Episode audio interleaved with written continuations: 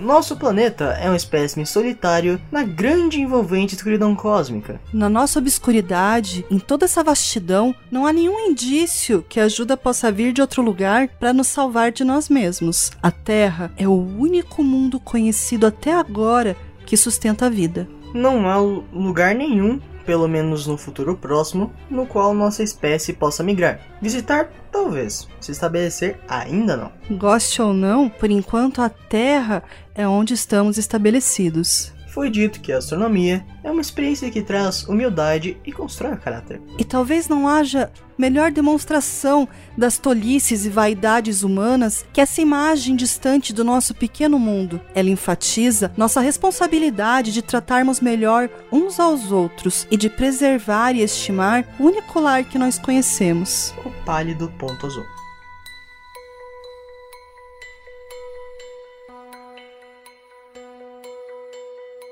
Com esse trecho de Pálido Ponto Azul de Carl Sagan, a gente começa o primeiro episódio da terceira temporada do Faz Bem. Yeah!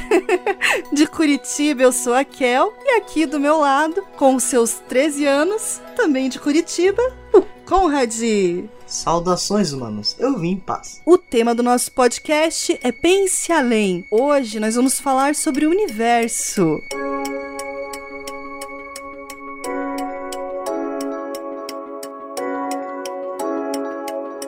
Olha só que legal, Conrad. E no ano passado, eu conheci uma pessoa que eu jamais imaginei que ia conhecer. Eu conheci uma astronauta de verdade. Que a gente me fala isso antes? ela trabalha na NASA. Eu fui lá no RD Summit e ela deu uma palestra lá. Muito querida. O nome dela é Ivone Cagle. E na palestra ela falou assim: o próximo passo do RD Summit é o RD Mars. Pensou? Um evento em Marte? Me, mas eu em português, em inglês. Em inglês, né, meu filho? Ela trabalha na NASA. Ela deu palestra em inglês. Ah, sei lá, vai que ela fosse uma brasileira. Podia, né? Pois é. Não, mas não era. Mas era uma astronauta mulher e negra. Já amei demais, assim, achei super show. E a Ivone contou como que ela chegou a ser astronauta, o que, que ela pensou, por que, que precisa estudar tanto e por que, que alguns estudos são desenvolvidos no espaço. É, porque não, não é só pelo fascínio pelas estrelas, tem algumas coisas que são testadas lá. Então é bem interessante. Hum, aliás, sabia que tinha um lago em Marte? Como assim? É, os pesquisadores italianos é, anunciaram que tinha um lago em Marte que era em cerca de 20 km de diâmetro, congelado. Pô, que legal. É, e saiu em algum lugar esse estudo? O resultado do estudo foi publicado na revista Science. Sugerem que haja lagos subterrâneos semelhantes em outras regiões marcianas. Bacana. Mais interessante que isso, só a notícia de que Saturno vai ficar solteiro. Nossa, como assim? tá, ok, não é bem isso. Na verdade, o que aconteceu é que a NASA fez uma pesquisa e eles descobriram que Saturno tá perdendo os anéis. Ah, que trocadilho, hein? Ô, oh, adolescência! Oh, que trocadilho, hein? Nossa. Então, é, a gravidade está atraindo os anéis e eles estão caindo plan é, no planeta em forma de chuva de gelo. Então, imagina assim, tipo, os anéis estão sendo puxados para dentro do planeta por causa do campo magnético. Então, eles estão caindo e virando gelo. E eles tinham uma expectativa que isso ia demorar 300 milhões de anos. E eles descobriram que vai ser muito mais rápido. Sabe quanto tempo vai levar? 100 milhões de anos. Bom, pra gente, 100 milhões de anos é bastante tempo. Mas se for pegar um calendário universal, acho que não, né? É, sei lá.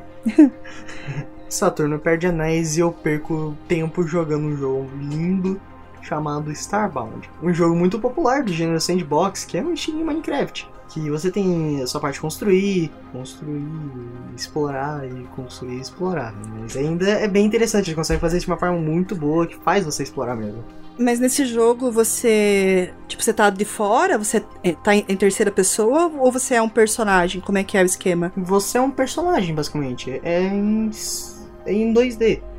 Mas é um personagem, você controla um personagem de uma das muitas raças que tem. Certo. É, você falou que é parecido com Minecraft, né? O Minecraft, ele é basicamente um gramado. E esse jogo, por ser Starbound, tem alguma coisa a ver com planeta? Como tem que é? muita coisa a ver com planeta, tanto que exploração planetária é meio que o principal. Tem vários tipos de planeta, tem estrelas diferentes, é, tanto que tem até luas que pode ir, isso é diferente. É, você pode até andar meio que no espaço com um robô gigante, sabe? Tipo, com um mechazinho. E isso é muito legal, faz ser muito mais divertido também, tipo tem sistema de combate é, e outras coisas. O jogo faz você explorar porque é, também tem o modo história. E o modo história complementa tudo que meio que falta, sabe? As raças, é, o que tá acontecendo, o motivo de você estar tá ali. Então é algo muito diferente esse tipo de jogos de hoje em dia, no ponto de vista. Pô, bacana, eu acho que vou experimentar esse. Legal que você falou de história e eu lembrei de uma série que eu tô assistindo.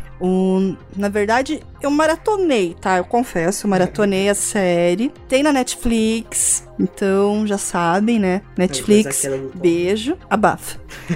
o nome da série é Travelers. Então, imagina assim: centenas de anos no futuro, os últimos humanos que sobreviveram descobriram uma maneira de enviar consciência através do tempo para as pessoas do século 21. Porque onde eles estão, né, nesse futuro, a Terra tá zoada, os humanos conseguiram estragar tudo e eles perceberam que no século 21, que por coincidência é o que nós estamos vivendo, foi onde tudo deu errado. Então, eles mandam consciência do, da galera do futuro para as pessoas que estão quase morrendo. Eles impedem aquele corpo de morrer e entram na pessoa. E esses viajantes, né, esses travelers, eles assumem a vida dessas pessoas e realizam algumas missões. E é muito legal, porque assim, tem um agente da FBI, tem uma líder na equipe, né? Geralmente são é, time, eles formam times de cinco pessoas. Então tem um médico, tem um estrategista, tem um historiador que ele tem a memória assim muito melhor e ele pode, por exemplo, ajudar a arrecadar grana. Então ele sabe os jogos da loteria, é, tudo aquilo que vocês imaginaram, assim, que podia fazer para arrecadar. Então, ele sabe, né? Então, tem isso também. Muita gente gostaria desse poder, né? Muita gente, é, só que não é um poder, na verdade, é uma memória, não, né? É uma memória, e você sabe, tem o, o, efeito borboleta. Tudo que você faz pode influenciar de alguma forma no futuro. Então é bem legal porque mostra isso, a responsabilidade, tem uma série de conspirações. E uma coisa que me chamou muita atenção é que a tecnologia médica deles é bem avançada. Então eles usam algumas coisas dessa tecnologia avançada ao, ao longo da série. E uma dessas coisas são os nanotes, né? Que são nanorobôs, uh -huh, são nanorobôs que eles injetam assim na pessoa e os robozinhos reconstroem órgãos tal. Caraca, é o médico, basicamente. Eu consigo listar diversos fatores de ter dado errado nesse século, hein? Sem querer farpar. É? Então lista um. Eu falei sem querer farpar, mas eu vou acabar farpando. Então, né? agora você vai. Cuspiu pra cima e caiu na testa. Porque a nanorobótica, ela tá se desenvolvendo tão bem nos últimos anos que no ano passado, os pesquisadores conseguiram projetar umas nanopartículas. Claro, não é a mesma coisa, mas é parecido, tá? Então, essas nanopartículas, elas foram capazes de encontrar as células cancerígenas, destruir essas células cancerígenas, né? Diferenciar essas células morreram porque uh, esses nanobots cortaram o fluxo de sangue para essas células doentes e nenhum dano foi causado nas células saudáveis. Esse teste, por enquanto, foi feito em camundon, cam... camundongos. Obrigada.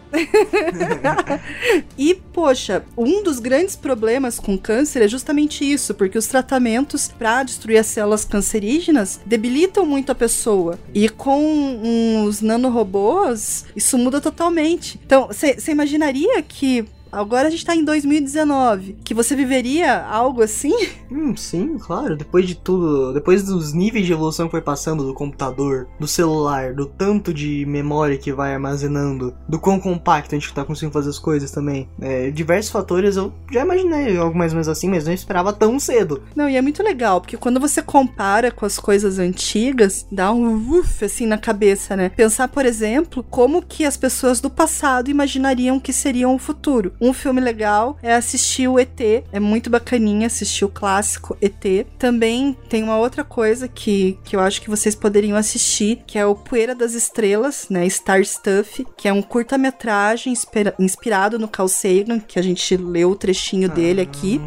E para continuar no assunto sobre planeta, espaço, tecnologia, tem mais série aí. As pessoas criticaram essa série no Meio Beat, que é um site super conhecido de tecnologia. A crítica foi péssima, mas eu vou dizer para vocês, eu me diverti.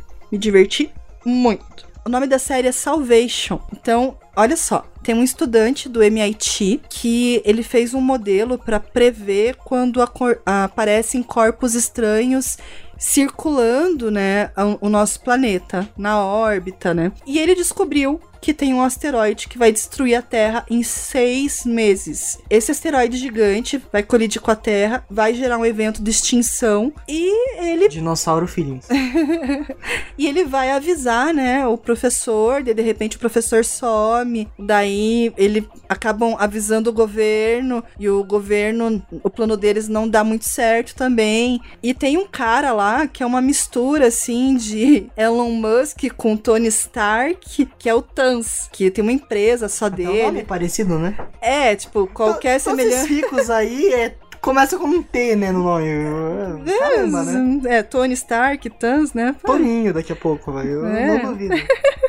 Então, Tobias, é, da, é Darius Tans o nome dele, tá? tá? Então ele tem uma empresa e ele tá construindo foguete para colonizar Marte. Olha Marte aí de novo. E ele tá sabendo disso, só que o governo não quer que a notícia se espalhe e no meio da burocracia do Pentágono, do governo, as coisas vão se complicando mais e chega um momento que eles têm uma uma dúvida do que fazer, o que não fazer. Será que a Terra vai acabar? Será que a gente consegue destruir o asteroide, desviar o asteroide? Se a gente tentar destruir o asteroide, vai virar outros asteroides menores e isso vai destruir a Terra do mesmo jeito? Ou vai gerar catástrofes? Ou então, ok, a gente vai desviar, mas vai cair lá na China. Mas espera aí, nós vamos destruir, um, um, destruir a China para sobreviver. Então, assim, eu achei muito legal. Olha, ótima premissa, mas por que você acha que a galera odiou tanto? A crítica caiu tanto tanto em cima? Por qual motivo? Então, o que acontece é que assim, você tem que entender que isso é ficção científica, tá? Então, é, as pessoas costumam se basear e falar assim: ai, nossa, mas isso é impossível, é, tá errado, isso não daria certo, ou então, nave no espaço não faz barulho. Meu, é um universo de ficção científica. Então, assim, são as regras daquele universo, você aceita, fecha o olho e vai. Quer dizer, abre o olho, né? Fecha o olho e se você. É que quando você tá sonhando. Você fecha o olho. Você sabia? Quando você tá sonhando, você não percebe que tá no sonho por causa disso. Porque enquanto você tá dentro do sonho, você aceita aquelas regras, por mais absurdas que sejam, e aquilo faz sentido, não é verdade? Faz, não faz, né? É, mas até você acordar e, e daí você perceber que é sonho, fez sentido. É, mas agora eu só quero dizer uma coisa assim, rapidão. Essa galera que fala que, ah, eu sou um crítico, mas depois de falar, tipo, é, não olha o gênero. Essa é a famosa crítica que não olha o gênero, sabe? É, ficção científica, uma ficção, uma ficção com ciência. Daí ter som no espaço não seria um, bônus, não seria um defeito, sabe? Não seria defeito nenhum, porque é uma ficção, sabe? A pessoa não olhou o gênero direito. Ficção, meu bem. São umas manchetes também que a gente vê por aí. Você sabe que tem uma técnica que as pessoas falam que é clickbait. Então, são coisas apelativas para chamar a atenção das pessoas para elas clicarem. O problema mesmo é quando é mentiroso. Eu não sou contra clickbait, o problema mesmo é quando é mentiroso. Então, mas geralmente é uma coisa sensacional sensacionalista, que não é exatamente verdade, para chamar atenção. Quer ver um exemplo?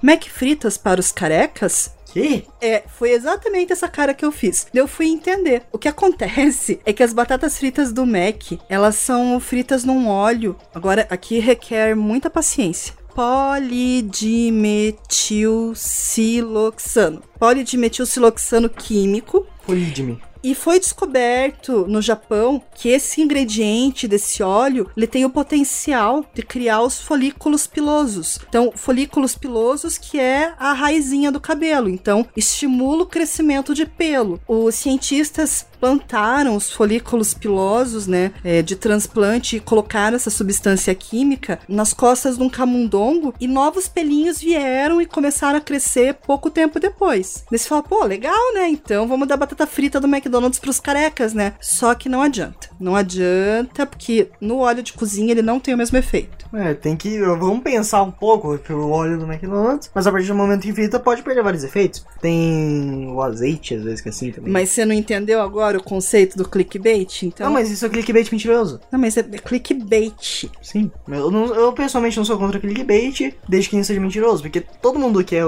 fazer um vídeo, ou um post em um fórum, um blog que seja chamativo. Você não vai querer fazer algo que ninguém vai querer ver, sabe? É, verdade. Ai, mas sabe o que, que eu quero ver? Eu tô tão feliz. Eu vou ver o Maurício de Souza. Vou ver Maurício de Souza, vou ver o Sidão e vou ver as crianças que vão fazer o primeiro filme da Turma da Mônica baseado numa Graphic MSP. Calma aí, uma live action. Exatamente. Então, a Graphic MSP, eu acho até que já comentei em outros faz bem, É mas é que um... faz as histórias meio paralelas, com tipo, ah, a história do, do astronauta.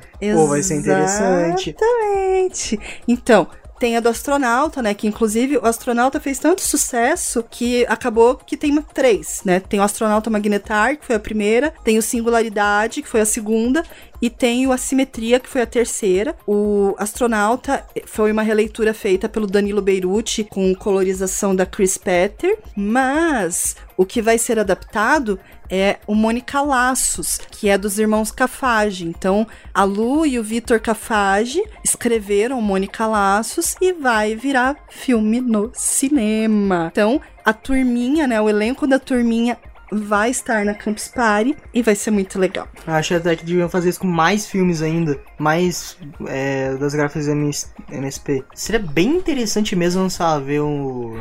Ah, a própria astronauta, ó. O astronauta visita uma galáxia distante para estudar o Magnetar, que é uma estrela de nêutrons. Não só o, o do astronauta, mas como também o da própria Mônica, que tem a historinha dela. O do Bidu, isso é uma coisa bem bonitinha, mesmo que fosse, tipo, sei lá, bem mais curto, sabe? É que os desenhos animados já tem. E tem assim, é, tem vídeos da Mônica. Ai, eu adoro aquele Mônica Toy. Já viu uma? Ai, é viciante. São segundos. Tá, tá, tá. É isso mesmo. Mônica Toy, Toy, Toy, Toy, Nossa, Toy. quem nunca viu, quem nunca viu isso passando na TV, sabe?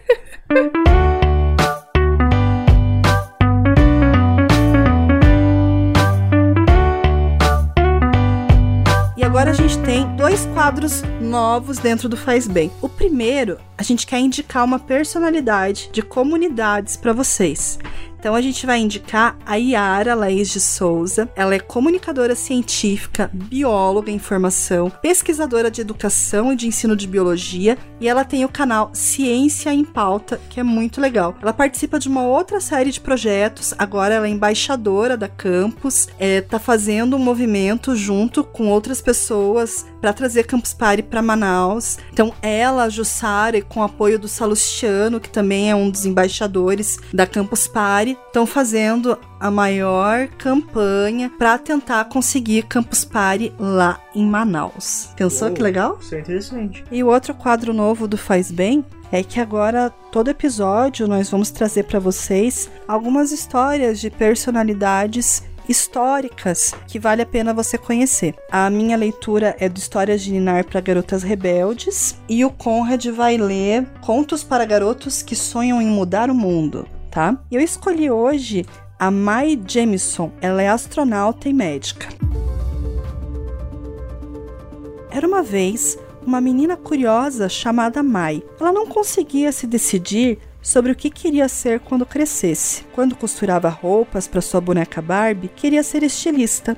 Quando lia um livro sobre viagem no espaço, queria ser astronauta. Ao consertar um brinquedo quebrado, pensava que engenharia seria uma escolha melhor. No teatro, pensava: quero ser dançarina.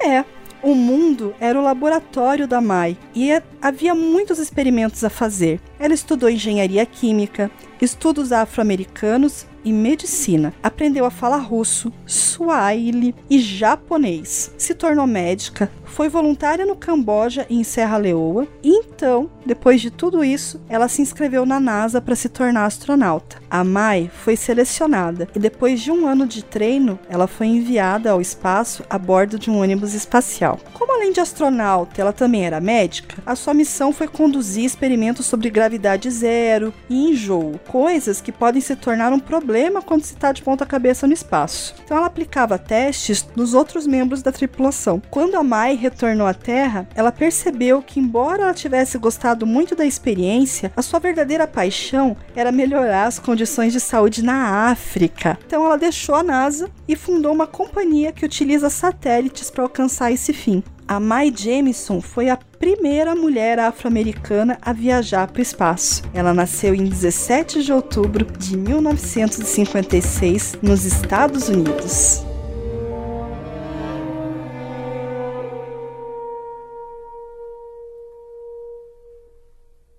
E agora, Steven Spielberg. Um menino que fazia filmes caseiros com seus brinquedos e se tornou o diretor mais bem sucedido de Hollywood. Certos gênios levam muito tempo para descobrir o que querem fazer, outros sabem desde cedo, mas sofrem muito para conseguir realizar. E os que têm mais sorte descobrem e logo em seguida têm a oportunidade de fazer. O pequeno Steven era fascinado pela câmera de cinema de seu pai desde o início. Logo se cansou de fazer filmes da família e começou a criar curtas. O primeiro aos 12 anos, foi uma batida de seus trens de brinquedo. Com apenas 16 anos, rodou seu primeiro longa-metragem com amigos e alugou um cinema para projetá-lo aos 20, 23 anos, começou a dirigir telefilmes, que quase sempre faziam sucesso, por isso todos imaginavam que Steven seria um gênio do cinema. Aos 29 anos, dirigiu Tubarão, que foi um dos filmes de maior sucesso da história do cinema. A partir de então, Steven soube que poderia fazer o que quisesse. Se você acha que fazer o filme de maior sucesso da história tem muito mérito, imagine só, ele bateu esse recorde mais duas vezes com ET